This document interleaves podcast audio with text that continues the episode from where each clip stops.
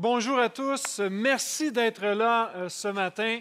Je suis vraiment content d'être avec vous pour vous partager quelques mots sur la Moldavie euh, ce matin. Je tiens, euh, profite de l'occasion en fait pour saluer les gens qui nous suivent en ligne à chaque semaine. On ne le dit pas toujours, mais à, chaque semaine, il y a des gens qui nous suivent régulièrement.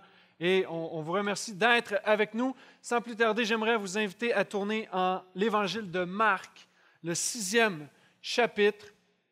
On va regarder plusieurs versets ensemble et pendant que vous tournez, euh, trois raisons pourquoi euh, j'aime les mois de juin.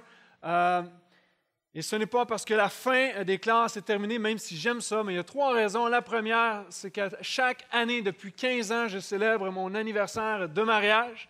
Donc, cette semaine, j'ai célébré 15 ans avec mon épouse. Et Et euh, je n'ai pas fait la première réunion parce qu'elle n'était pas là. Mais est-ce que tu peux te lever, Mélanie, s'il te plaît, juste pour que les gens te voient? Il y en a des fois qui ne savent pas. Euh, donc, mon épouse est là. Donc, 15 ans. Il y a quelqu'un qui m'a écrit sur Facebook. Est-ce que ça veut dire que tu t'es marié à 15 ans? Euh, non. Je sais que j'ai l'air jeune quand même, mais je me suis marié à 22 ans, donc faites le calcul. Première raison pourquoi j'aime le mois de juin. La deuxième, c'est que les vacances s'en viennent. Croyez-le ou non, les vacances sont là, sont à nos pas. Et la troisième raison, je l'ai euh, dit en introduction, aujourd'hui on parle de la Moldavie. Donc, on va aller en Marc 6 ensemble, à partir du verset 30 jusqu'à 44. Si vous n'avez pas vos Bibles, les versets vont apparaître sur les écrans. Donc, je commence la lecture, verset 30.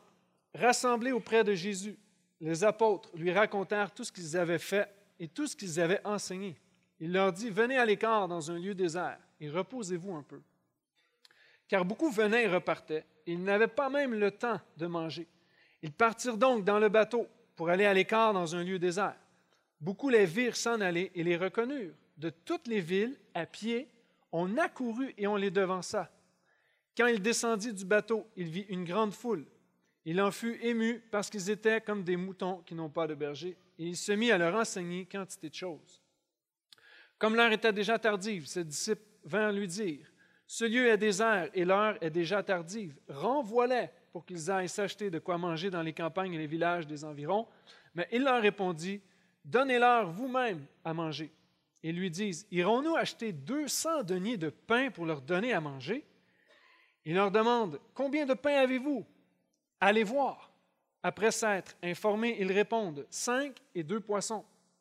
Alors il ordonna de les installer tous en groupe sur l'herbe verte, et ils s'installèrent par rangées de cent et de cinquante. Il prit les cinq pains et les deux poissons, leva les yeux vers le ciel et prononça la bénédiction. Puis il rompit les pains et se mit à les donner à ses disciples pour qu'ils les distribuent. Il partagea aussi les deux poissons entre tous. Tous mangèrent et furent rassasiés, et on emporta douze paniers de morceaux de pain et de poissons. Ceux qui avaient mangé les pains étaient cinq mille hommes. Amen. Donc, ce matin, on va parler d'une mission de multiplication. Et ça fait des mois que je prépare en fait euh, la prochaine mission. Et euh, alors que j'étais en prière, c'est le mot multiplication qui me venait vraiment à cœur. Et lorsque je regardais ce texte, j'ai regardé au contexte du texte. Et euh, l'an passé, j'étais venu devant vous pour vous parler dans un, texte de Matthieu qui dit Priez le maître de la moisson d'envoyer des ouvriers dans la moisson.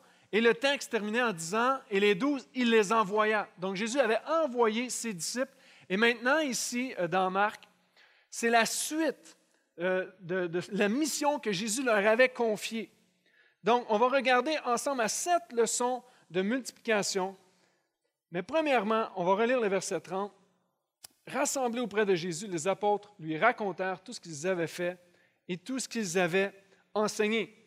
Donc, la première leçon ce matin, il faut commencer par se rappeler ce que Jésus a fait. Si nous voulons vivre une mission de multiplication, il faut savoir ce qui s'est passé avant. Sinon, comment savoir que c'est une multiplication qui prend place, qu'il y a un fruit qui est porté? Donc, on doit se rappeler ce que euh, Jésus a fait et permettez-moi de vous faire un rapport général très sommaire parce que je l'ai fait déjà dans des messages précédents notamment dans la série Gloria Dei et Porte du fruit, il y a une présentation et un rapport de la Moldavie qui ont été faits. Donc, euh, ce matin, je vais faire de façon euh, très sommaire le rapport, mais à la manière des disciples. OK? Donc, Ça dit qu'ils étaient rassemblés auprès de Jésus et commencent à raconter tout ce qu'ils avaient fait. Et là, j'imagine très bien Pierre arriver, dire à Jésus Hey Jésus, est-ce que tu te rappelles de Michaela, la, jeune fille, l'adolescente pour qui on avait prié l'année d'après, on l'avait baptisée, tu te rappelles Bien, c'est sûr, Pierre, que je m'en souviens.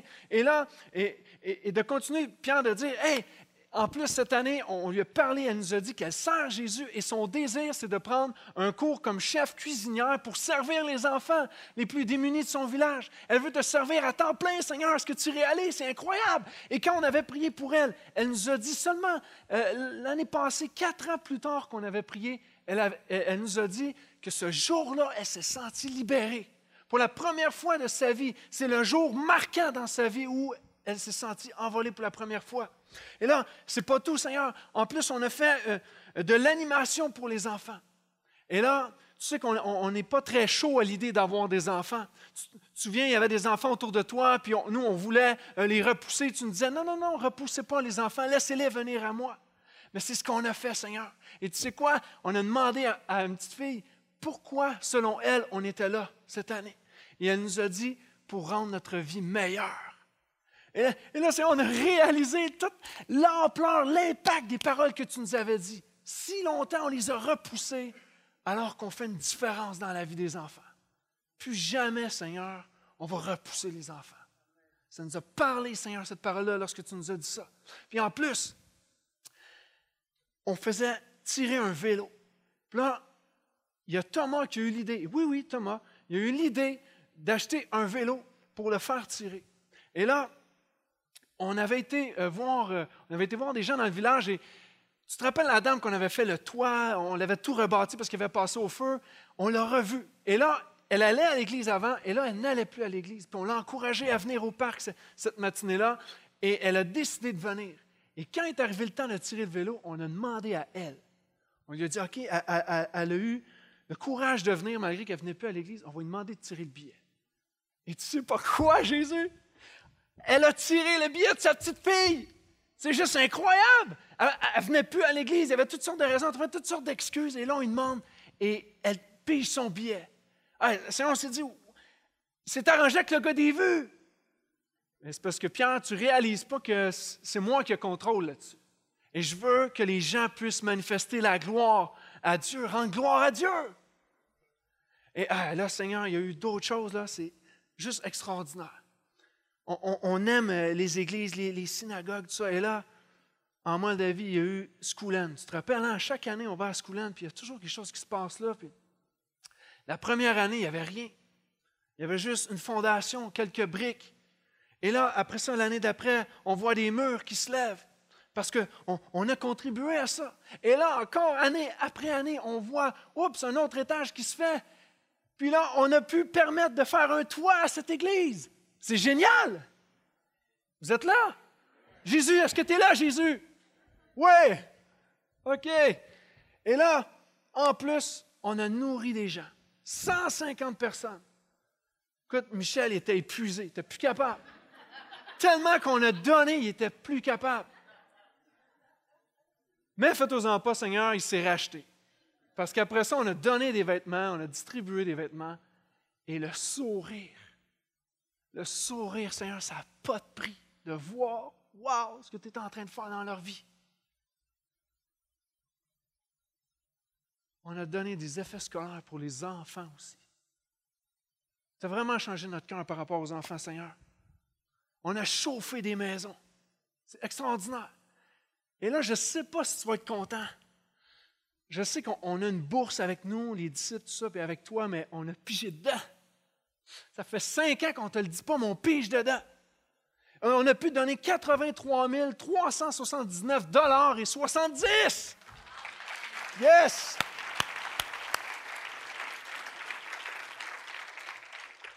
Et avec ton accord, Jésus, on vit 100 000 pour, après six ans.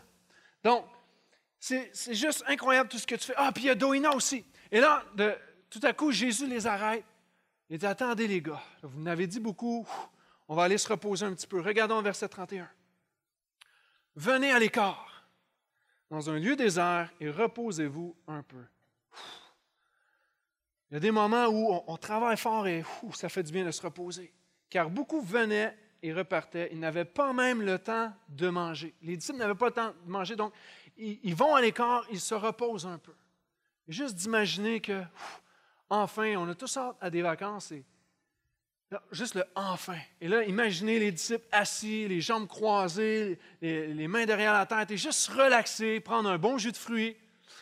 Mais, on voit le verset 32, ils partirent donc dans le bateau pour aller à l'écart dans un lieu désert. Beaucoup les virent s'en aller et les reconnurent. De toutes les villes à pied, on accourut et on les devança. Il y a un principe qu'on voit ici, ils se reposent, sont à l'écart, un lieu désert, mais là, il y a une foule qui arrive. Ils accourent vers Jésus les disciples, et même ils les devancent. Et une des leçons de multiplication, c'est lorsqu'on se repose. Pendant le repos, l'œuvre de Jésus continue. On va 12 jours par année en Moldavie. Cette année, c'est du 23 juillet au 3 août. Mais toute l'année, on communique avec eux, on prie, on prépare la prochaine mission. Mais pendant qu'on se repose physiquement, on n'est pas là physiquement, l'œuvre de Jésus continue. J'ai reçu des, nouvelles de Schoolen, justement, l'église euh, dont je vous parlais et euh, ils ont pu installer maintenant les portes et les fenêtres de l'Église. Et ils ont, ils ont, commencé même à aménager des locaux pour pouvoir faire l'Église et euh, continuer à donner aux enfants. Donc, pendant que nous, on se repose, pendant qu'on n'a peut-être pas envoyé physiquement de l'aide, l'œuvre de Jésus continue. Et ça, c'est une œuvre de multiplication, mes amis. Pendant qu'on est ici, l'œuvre de Jésus continue. Et j'aimerais dire à toi peut-être que ça fait cinq ans que tu n'as pas pris de vacances. Peut-être ça fait dix ans que tu n'as pas pris de vacances pour les raisons que euh, j'ai de la misère à arriver, je dois boucler mon budget, euh, la business va mal aller si j'arrête, et ainsi de suite. J'aimerais te dire que Jésus va s'occuper de toi. Jésus va s'occuper de ton travail, va s'occuper de ta famille, va s'occuper de ton budget. Si tu dis, OK, je vais me reposer, prendre un temps pour me reposer, parce que j'ai confiance que l'œuvre de Jésus continue dans ma vie ou dans ma business, fais dire Amen. C'est un, C'est un principe à appliquer dans nos vies, pas seulement pour la mission. Troisième leçon. Jésus va dire, quand il descendit du bateau, il vit une grande foule. Il fut ému parce qu'ils étaient comme des moutons qui n'ont pas de berger. Il se mit à leur enseigner quantité de choses. Encore une fois, je me mets dans la scène. Les disciples se reposent. Et là, tout à coup, Jésus descend il décide de descendre du bateau. Et là, Pierre de dire Jésus, qu'est-ce que tu fais? On avait du super bon temps. On est en train de faire un barbecue, on n'a même pas fini notre jus de fruits, puis toi, tu descends. Tu vas voir des gens, qu'est-ce que tu fais là?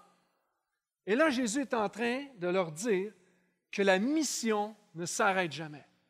Troisième leçon de multiplication, la, mission ne s'arrête jamais. J'entends dire les disciples au Seigneur, mais pourquoi, Seigneur, la mission? On vient juste d'y aller. on, est revenu te rapporter tout ce qu'on a fait, là, c'est le repos. Est-ce qu'on peut se reposer un peu? On peut se reposer un peu. Mais Jésus est en train de leur dire, il y a encore des besoins qui sont là. La mission continue. La mission ne s'arrête pas à notre retour et, merci Seigneur, gloire à Dieu, tout ce qu'on a fait en cinq ans. Non, la mission continue. Et c'est ce qu'il veut enseigner à ses disciples. Il y a un moment pour se reposer, mais faut continuer parce qu'il y a des âmes à gagner encore. Et le verset va dire, Jésus vit une grande foule. Jésus y a vu. Et, ça, c'est la partie facile, parce qu'on voit tous la foule. Je vous vois en ce moment. Je vois la foule, on peut voir les besoins des gens autour de nous. Mais ce qui est un peu plus difficile, c'est que Jésus, après, fut ému de compassion. Est-ce que nous, on, arrive à être ému de compassion devant des gens qui ont besoin? Pas juste devant une présentation ou quoi que ce soit, mais est-ce qu'on arrive à être ému? Est-ce que le Seigneur agit dans, nos cœurs de là à nous pousser à agir? Et Jésus a vu des besoins et Jésus voit ces trois petits garçons en Moldavie qui, dans une famille, qui fréquentaient l'Église régulièrement et depuis quelque temps, en fait, ont, cessé d'aller à l'Église. Et là, le, couple pastoral sur place a décidé d'aller voir qu'est-ce qui se passe? Parce que ce n'était pas dans leur habitude de manquer l'Église. Ils ont été cognés à la porte et ont vu que c'était la tante de ces trois petits garçons-là qui étaient là. Ils se sont posés des questions et, la mère est partie travailler à l'étranger, en fait, et le père est pratiquement inexistant. En fait, il est absent. Il est absent parce qu'il euh, il a commencé à boire et il y avait des marques de violence sur le corps des enfants. Et là, eux, en voyant ça, ils se sont dit, il faut faire quelque chose pour ces brebis-là. Et ça, c'est une situation qui est venue à mes oreilles, mais il y en a plein. Il y en a plein de situations comme ça, des enfants délaissés ou c'est quelqu'un de la famille qui prend soin d'eux parce que les parents ne euh, sont pas beaucoup fonctionnels ou travaillent à l'étranger. Et il y a aussi les familles dans l'ensemble. Euh, au printemps, souvent, vont cesser d'aller à l'église. Euh, vont cesser d'aller à l'église parce qu'ils ont de l'agriculture, en fait. Ils doivent faire leur récolte et tout ça, semer et faire leur récolte plus tard. Mais l'agriculture est là pour leur servir de, nourriture et vont faire de l'élevage aussi, tout ça. Ils peuvent vendre des produits à l'occasion. Mais le printemps est un moment tellement important pour eux que souvent, ils vont mettre leur énergie, leur temps dans ça pour pouvoir aux besoins de leur famille et négligent leur côté spirituel. Et Jésus voit cette foule-là vois ces trois petits garçons-là, vois les familles qui négligent leur vie spirituelle parce qu'ils doivent subvenir à leurs besoins et Jésus est ému de compassion pour eux. Mais là où Jésus est ému de compassion, ça dit qu'il se mit à leur enseigner plusieurs choses. Donc, la compassion de Jésus l'a amené, l'a poussé à l'action, en fait. L'a poussé à l'action. Mais ce que j'aime du texte surtout, et on peut mettre l'enfance au mauvais endroit. C'est qu'il fut ému parce qu'ils étaient comme des moutons qui n'ont pas de berger. Et on va mettre beaucoup l'enfance sur les moutons ou les brebis. Ah, ils n'ont pas de berger, puis ils font pitié, puis il faut faire de quoi pour eux autres, parce qu'ils ont des besoins. Je suis d'accord avec vous, sauf que Jésus a dit parce qu'ils n'ont pas de berger. Donc, il y a un besoin très grand en Moldavie, c'est les bergers, prendre soin des bergers. C'est très facile le calcul. S'il n'y a pas de berger, il n'y a pas d'église, puis les églises ne prendront pas soin des gens. C'est tout simple que ça. Donc, il y a les bergers. Et chaque année, il y a, un besoin qui vient vers nous, et c'est le besoin qui est ressorti le plus euh, lors de notre voyage de 2015. Ils ont besoin de bergers. On ne réalise pas. Mais moi, le premier, je ne réalisais pas. Ici, je suis privilégié. Je suis béni d'avoir faire partie de cette belle église de pouvoir être salarié, travailler temps plein ici, de retourner chez moi avec une certaine assurance que euh, j'ai un travail. Mais là-bas, ils peuvent passer 15 heures par jour, peut-être plus, à se donner, à visiter des gens, à essayer de tout faire pour garder les gens près de l'Église, leur parler de Jésus, et ils ont zéro. Ils ont zéro. Ce qu'ils ont, en fait, c'est des dons, ce que les gens donnent. Sinon, ils n'ont rien. Et j'ai commencé à poser quelques questions pour mûrir un peu ma réflexion. Et, je demandais à, Victor, un des, pasteurs qui nous aide depuis quelques années, et lui, il est superviseur régional, et je lui demandais comment ça se passe pour un pasteur? Et, c'est lui qui me disait qu'il vivait tout pardon et tout ça. il dit, vous, là, en Amérique, vous ne réalisez pas. Mais vous avez des pasteurs, pas d'église, alors que nous, on a les églises, mais pas de pasteurs. Je dis, OK, mais pourquoi c'est comme ça? J'ai dit, vous avez une école biblique? Euh, tout ça, il dit, oh, on n'a pas d'école biblique. Je, ben, je, connais des gens qui ont été à l'école biblique. Il dit, oui, mais maintenant, elle, n'est plus là, l'école biblique. Je dis, ah non. Il dit, elle n'est plus là parce qu'il n'y a plus personne qui veut être formé pour être pasteur parce que être pasteur égale zéro d'argent. Et eux, comme n'importe qui d'autre dans le, village, dans les villes de Moldavie, ils veulent pouvoir subvenir aux besoins de leur famille. Donc, il n'y a plus d'école biblique pour ça. Et ça a attristé mon cœur. Je me suis dit, c'est pas normal qu'il n'y ait plus personne qui fait des pasteurs parce qu'on ne prend pas soin d'eux. Et je crois qu'on a une responsabilité, nous, en tant que peuple de Dieu, de dire, il faut faire quelque chose pour ces bergers-là. Je lui ai demandé deux questions indiscrètes. Je lui ai dit, premièrement, vous avez besoin de combien à peu près par mois? Il dit, pour vraiment les, besoins de base, c'est 400 dollars US par mois. Et là, on parle vraiment de base. Il n'y a, pas d'excédent pour aller au restaurant. C'est vraiment pour les besoins de la famille. 400 dollars US, pas beaucoup. Là. je dis, est-ce que je peux te poser une autre question indiscrète? Je dis, vas-y. Toi, tu as besoin. Est-ce que as besoin d'argent ou tu es correct? Il dit, pour Internet, j'ai 300 dollars US par mois. Ça me prendrait au moins un autre bon 100 dollars. Mais il n'était pas là pour demander quoi que ce soit, c'est moi qui ai posé les questions. Et il dit, ce qui est triste, c'est que les pasteurs vont quitter la Moldavie pour aller travailler ailleurs. Parce que les pasteurs qui ont une formation veulent être pasteurs. Hein, moi, le premier. Je veux être pasteur. Mais eux, là-bas, aussi, ils veulent être pasteurs. Le problème, c'est qu'ils n'ont pas d'argent, donc doivent aller travailler à l'étranger et reçoivent et acceptent des offres pour prendre des églises roumaines un peu partout en Europe ou aux États-Unis, parce qu'ils peuvent avoir 45 50 000 par année, une maison payée et une voiture payée.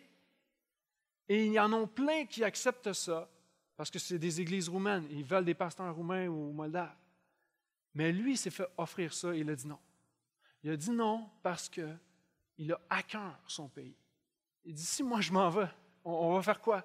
Si moi je pars, je viens d'ouvrir la porte à plein d'autres qui ont confiance en moi et qui se fient sur moi en même temps. Donc, il a refusé cette offre-là, mais c'est, c'est un besoin tellement grand qui est là. Et on ne réalise pas, nous, ici, l'importance de ce besoin-là. Et d'ailleurs, en tant qu'équipe, on, on parraine un pasteur depuis deux ans, on donne 200 dollars par mois. C'est pas beaucoup, c'est pas assez, mais c'est quand même 200 dollars. Je lui ai demandé qu'est-ce qui arrive si on arrête de donner le 200 ou on veut le donner à quelqu'un d'autre ou peu importe. C'est pas quelque chose qu'on veut faire, mais c'est juste pour mûrir un peu ma réflexion. Il m'a dit c'est simple, il ne pourra plus être pasteur. Il va être obligé d'aller travailler à l'étranger. Il dit déjà, avec votre 200 dollars par mois, sa femme doit travailler à l'étranger. Elle fait six mois à l'étranger pour aller travailler. Quand on parle de l'étranger, on ne parle pas, OK, j'habite à Laval, je travaille à Longueuil. C'est pas ça du tout. On s'en va en France, en Italie, aux États-Unis, et souvent les pasteurs, pendant l'hiver, ils vont aux États-Unis essayer d'amasser des fonds de toutes sortes de façons pour subvenir aux besoins de leur famille, et souvent ils prennent de leur propre argent pour subvenir aux besoins de l'Église, alors qu'ils n'ont pas grand-chose. Donc c'est vraiment un besoin qui est là, et on, soutient ce pasteur-là. Je vais vous faire une confidence.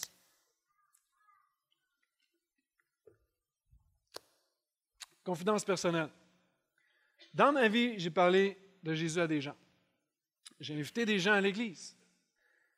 Il y a des gens qui sont venus de façon régulière à l'Église pendant euh, plusieurs semaines. J'ai prié avec des gens, en fait, une prière avec eux parce qu'ils étaient sincères pour recevoir Jésus dans leur vie. Mais je regarde aujourd'hui le résultat de tout ça. Toutes les personnes proches de moi à qui j'ai fait ça, il n'y a personne qui vient à l'Église. Et un temps, je me suis dit, qu'est-ce qui se passe? Pourquoi? J'arrive pas à amener des âmes à, Jésus et tout ça. Mais ma réflexion a changé. Parce que moi, j'ai fait ma part de travail. Le reste, ça appartient à Dieu. Mais une chose que j'ai réalisée, c'est que si moi, j'ai de la difficulté à amener des gens à Jésus, pourquoi je ne parrainerais pas un pasteur que lui amène des gens à Jésus? Parce qu'il soit en Moldavie ou à Laval, c'est le même royaume. C'est le royaume de Dieu, c'est la famille de Dieu.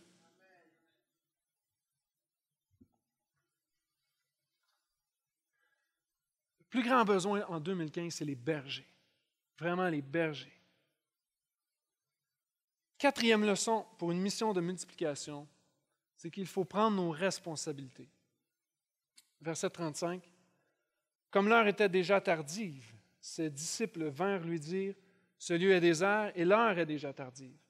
Renvoie-les pour qu'ils aillent s'acheter de quoi manger dans les campagnes et les villages des environs. Mais il leur répondit Donnez-leur vous-même à manger. Il y a un peuple qui a faim qui est là. Et la réponse des disciples me fait souvent penser à notre réponse.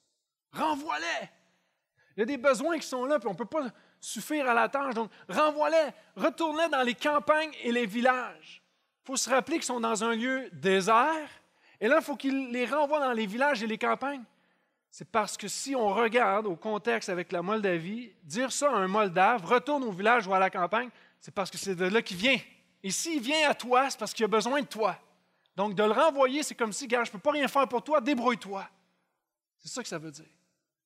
Renvoie-les. Et les disciples n'avaient pas compris ça. Renvoie-les.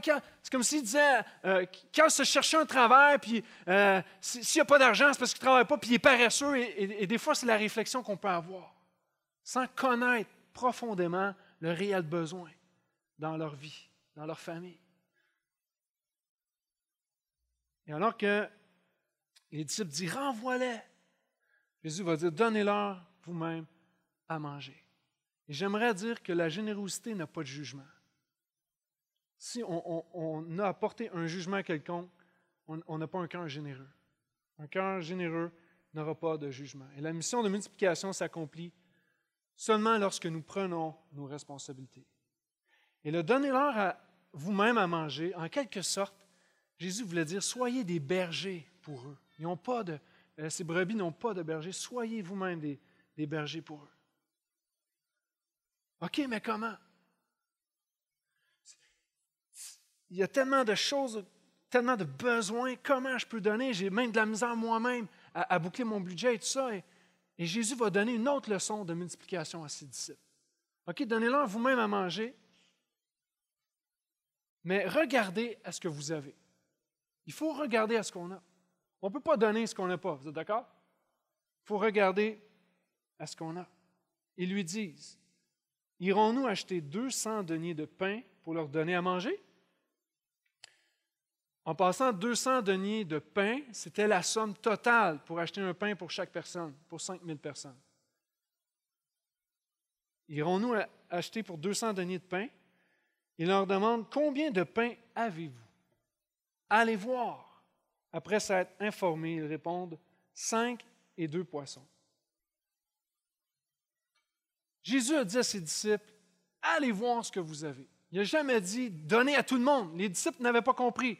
Les disciples, eux, se disaient, est-ce qu'il va vraiment falloir qu'on prenne tous nos sous et qu'on essaie d'acheter pour 200 deniers de pain pour nourrir tout ça? Il y avait une vision de, euh, il faut nourrir tout le monde. Ce que Jésus disait, ce n'est pas ça. Il dit, qu'est-ce que vous avez? Allez voir ce que vous avez. Et il y a un détail très intéressant au verset 31. On l'a lu tout à l'heure, mais c'est une ligne qu'on peut passer facilement.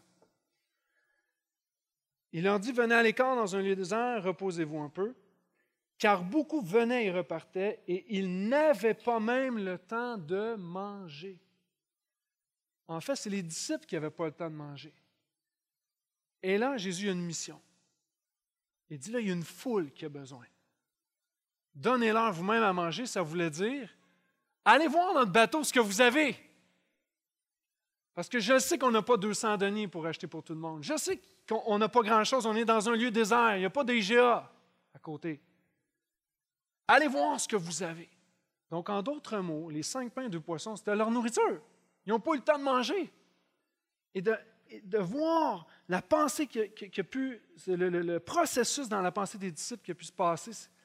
On va faire quoi? Nos ventres gargouillent, puis Qu'est-ce qu'on va faire? On ne pourra pas manger. On a même de la misère nous-mêmes à trouver un temps pour manger. Là, tu nous demandes de prendre notre nourriture puis de la donner. Allô? Mais Jésus avait un test de foi qu'il voulait passer à ses disciples. Je ne demande pas de nourrir tout le monde, mais avec ce que tu as. Tu as cinq pains, tu as deux poissons. Fais-moi confiance pour le reste. Fais-moi confiance.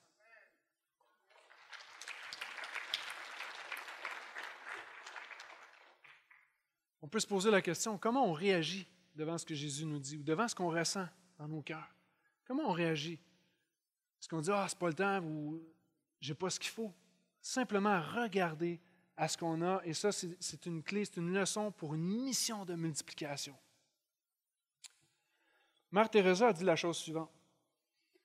C'est vrai que ce que nous réalisons n'est qu'une goutte par rapport à l'océan. Mais sans cette petite goutte, il manquerait quelque chose à l'océan. Elle a dit ceci aussi. Ce qui compte, ce n'est pas ce que l'on donne, mais l'amour avec lequel on donne. La grande différence, c'est la compassion que Jésus avait. On le voit partout dans les évangiles. Il y a compassion, boum, action, il se passe quelque chose. Parce qu'il y avait un amour qui émergeait de lui. Et cet amour-là fait appel à la multiplication. Et quelques exemples euh, très concrets d'une multiplication qui est en train de prendre place au niveau de, de la mission c'est qu'on n'a plus besoin de venir à vous pour vous demander euh, des vêtements, euh, toutes sortes de trucs pour amener, euh, que ce soit des jouets pour les enfants. On n'a plus besoin de vous demander ça parce que les gens viennent à moi régulièrement. Ah, avez-vous besoin de ça? j'ai un projet à cœur, pasteur, est-ce que je peux faire telle, telle chose? Et il y a déjà un mouvement de multiplication qui prend place sans à ce qu'on ait à vous en parler. Et il y a eu deux membres de l'équipe l'année passée qui ont eu à cœur à l'automne dernier de préparer des calendriers avec des photos qui expliquent toute la Moldavie. Et le but, c'était d'amasser des fonds pour ça. Mais au-delà des fonds, il y a un, principe de multiplication. Pourquoi? Parce que les gens qui ont le calendrier, pendant 365 jours par année, ils ont la Moldavie devant les yeux. Qu'est-ce qu'ils peuvent faire? Ils peuvent penser à eux, oui, mais ils peuvent prier pour eux et ils peuvent aussi toujours garder en tête tout ce qui se passe et pouvoir contribuer aussi de façon efficace avec les calendriers. Il y a aussi une jeune fille qui a un projet de collecte de vêtements dans une école primaire. Euh, c'est une nouvelle de, cette année. Et euh, sa mère travaille dans une école. Elle a demandé à la direction est-ce que ça serait possible de pouvoir ouvrir un projet de collecte de vêtements pour euh, des, enfants du primaire? Ils vont acheter un vêtement, tout ça, et nous, on va les emmener en Moldavie. Et l'école a dit oui. Moi, je trouve ça extraordinaire. L'école dit non pour plein de choses, mais ils ont dit oui pour ça. Et ça, fait quoi? au-delà de, du linge qu'on va amener, ça fait une différence dans le cœur de ces enfants-là. De dire, il n'y a pas juste nous ici au Québec qu'on peut s'entraider, il y a des gens ailleurs dans le monde qui ont besoin. Il y a une sensibilisation qui est là pour les enfants. Ça, ça fait partie de la multiplication. Il y a aussi une dame euh, qui est venue voir un, projet de courte pointe. On a une trentaine, je l'ai reçu dans mon bureau aujourd'hui, une trentaine de courtes pointes, vraiment pour donner pour les, enfants, les, jeunes bébés, donc, c'est un projet qu'elle a eu à cœur. Elle, elle a demandé à des femmes de l'Église, euh, des femmes d'une autre Église et même de la communauté. Donc, il y, a, eu un rassemblement pour ça, euh, un projet qu'ils ont fait collectivement. Et ça peut faire une différence, non seulement dans, la vie des Moldaves, mais dans leur vie à eux. C'est une sensibilisation. Il y, a, un processus de multiplication euh, qui prend place. Il y a des gens qui ont emmené des serviettes, des débarbouillettes, des vêtements de tous les âges, hommes, femmes et, enfants, ados, tout ça et aussi des kits d'infirmerie. On n'a jamais eu ça. À chaque année, oups, tiens, il y a ça, est-ce que tu as besoin de ça, est-ce que tu as besoin de ça? il y a plein d'éléments comme ça. Il y a un amour qui fait appel à une multiplication. Et pour être honnête avec vous, je l'ai dit à la première, mais il y a encore des gens qui sont venus me voir à la porte. As-tu besoin de ça, de ça, de ça? On a déjà amplement de, marchandises à amener en Moldavie. On, déborde. On déborde. Si vous voulez nous amener, on va les prendre, mais ça se peut que ça aille juste l'année prochaine. Je vais être honnête avec vous parce que ça déborde. Il y a tellement un élan de générosité qu'on est obligé de, choisir pratiquement ce qu'on veut apporter pour être le plus efficace possible. C'est toujours dans le but d'être le plus efficace possible et de rencontrer le plus de besoins possible avec ce qu'on a. Mais une chose qu'on a toujours besoin, je ne vous le cacherai pas, c'est de l'argent. Parce que pour prendre soin d'un berger, on peut lui donner un vêtement, mais il a encore besoin de mettre du pain sur sa table et de prendre soin aussi des brebis. Donc, un amour qui fait appel à la générosité, c'est simplement de regarder à ce qu'on a. Et sixièmement, sixième leçon, prier et croire que Dieu va multiplier. Ça, c'est un point important. Parce que souvent, savez-vous pourquoi on ne donne pas? Parce qu'on manque de foi. Je vais être honnête avec vous. Les, fois où je regarde à moi où je n'ai pas donné, c'est parce que j'avais un manque de foi. Parce que on regarde ici. Alors il leur ordonna de les installer tous en groupe sur l'herbe verte et ils s'installèrent par rangées de cent et de cinquante. Il prit les cinq pains et les deux poissons, leva les yeux vers le ciel et prononça la bénédiction.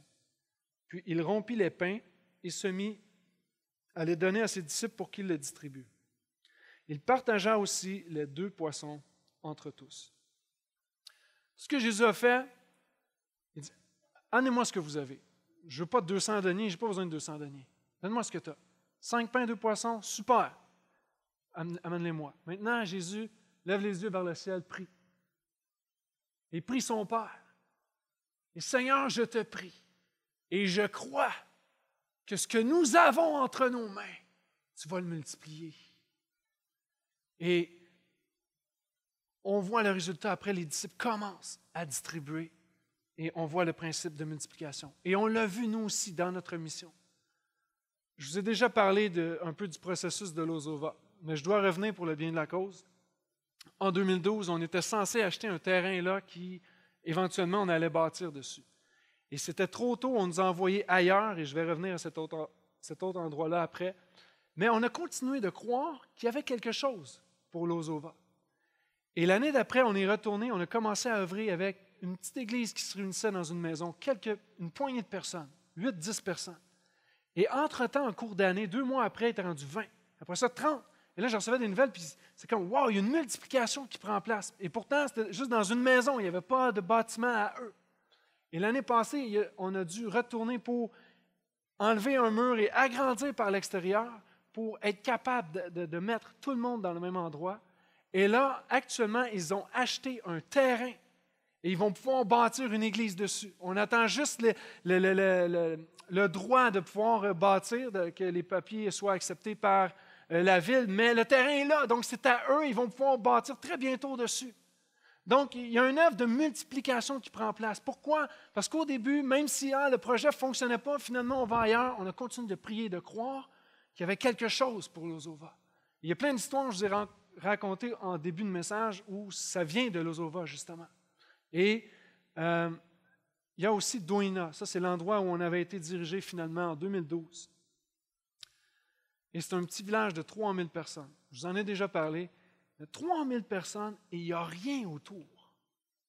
Nous, on, va faire des blagues des fois, c'est à Chibougamau ou des choses comme ça. Là. Mais il y a une réalité. Il y a un voyage, un, village qui est là au milieu de nulle part. Et là, on te demande, on te dit en fait, ici, il y a un besoin. Si vous voulez investir, c'est la place à investir. Et quand on regarde avec nos yeux occidentaux, on va se dire hein, Tu es sûr que c'est la place à investir? Nous, on regarde il y a du monde. Mais on a décidé de croire. C'est dire qu'il y a un besoin ici, on va vous faire confiance. On va prier et croire que Dieu va multiplier. Aujourd'hui, en fait, l'année passée, quand on est allé, c'était déjà trop petit. On avait acheté un terrain avec un bâtiment. Ils ont dû faire des, des rénovations pour agrandir éventuellement. Et l'an passé, on s'est réunis dehors, à l'extérieur, parce que c'était trop petit. Et il avait commencé déjà les plans et la fondation du nouveau bâtiment était là. Et j'ai regardé, euh, j'ai eu des nouvelles pas longtemps après, en fait cette semaine sur euh, Facebook, et j'ai vu que l'Église est en train de se bâtir actuellement. Un petit endroit insignifiant à mes yeux, mais j'ai décidé de croire que Jésus voulait faire quelque chose. Et là, ils sont en train de bâtir un, édifice pour 120 personnes dans une église, de, un village de 3000. Et j'ai demandé, est-ce que tu es sûr que tu vas avoir 120 personnes? Je n'ai pas demandé ça comme ça, mais j'ai dit, c'est un petit village. Il dit, oui, mais c'est un endroit névralgique et les gens viennent à Jésus. Ils viennent à chaque semaine, il y a des nouvelles personnes qui viennent à Jésus. Et ça, mes amis, il faut prier et croire. Prier et croire que Jésus va multiplier. Une mission de multiplication, ce n'est pas un dimanche matin. Ça se fait tout au long de l'année de prier, de croire que Dieu a un plan et que Dieu va multiplier, malgré qu'à nos yeux, ce n'est pas bon. Et les disciples pensaient qu'il n'y avait rien. Cinq pains, deux poissons. Amenez-les-moi vos cinq pains, deux poissons. Seigneur, je te prie. Ce que j'ai dans les mains, tu vas le multiplier. Et c'est ce qui est arrivé. Amen. une statistique pour vous. Depuis 30 ans, les églises ont passé de 80 à, plus de 360 églises évangéliques en Moldavie. En 30 ans, il y a une multiplication qui prend place. Et en terminant, une mission de multiplication aussi, ça rassasie et ça rapporte. Ça rassasie parce que le texte nous dit que toute la multitude, toute la foule fut rassasiée. Pas quelques personnes, toute la foule ce qui a fait la différence, c'est pas qu'il y en avait pour tout le monde, c'est juste qu'ils ont cru avec ce qu'il y avait. C'est avec ça qu'on peut faire une différence. C'est avec ce qu'on a qu'on peut faire une différence.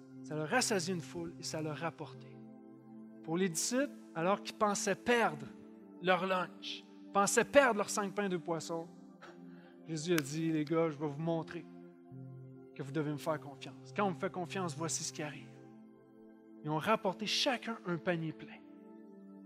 Donc, en d'autres mots, ce que je veux dire, c'est lorsqu'on fait confiance à Jésus, Jésus va nous surprendre.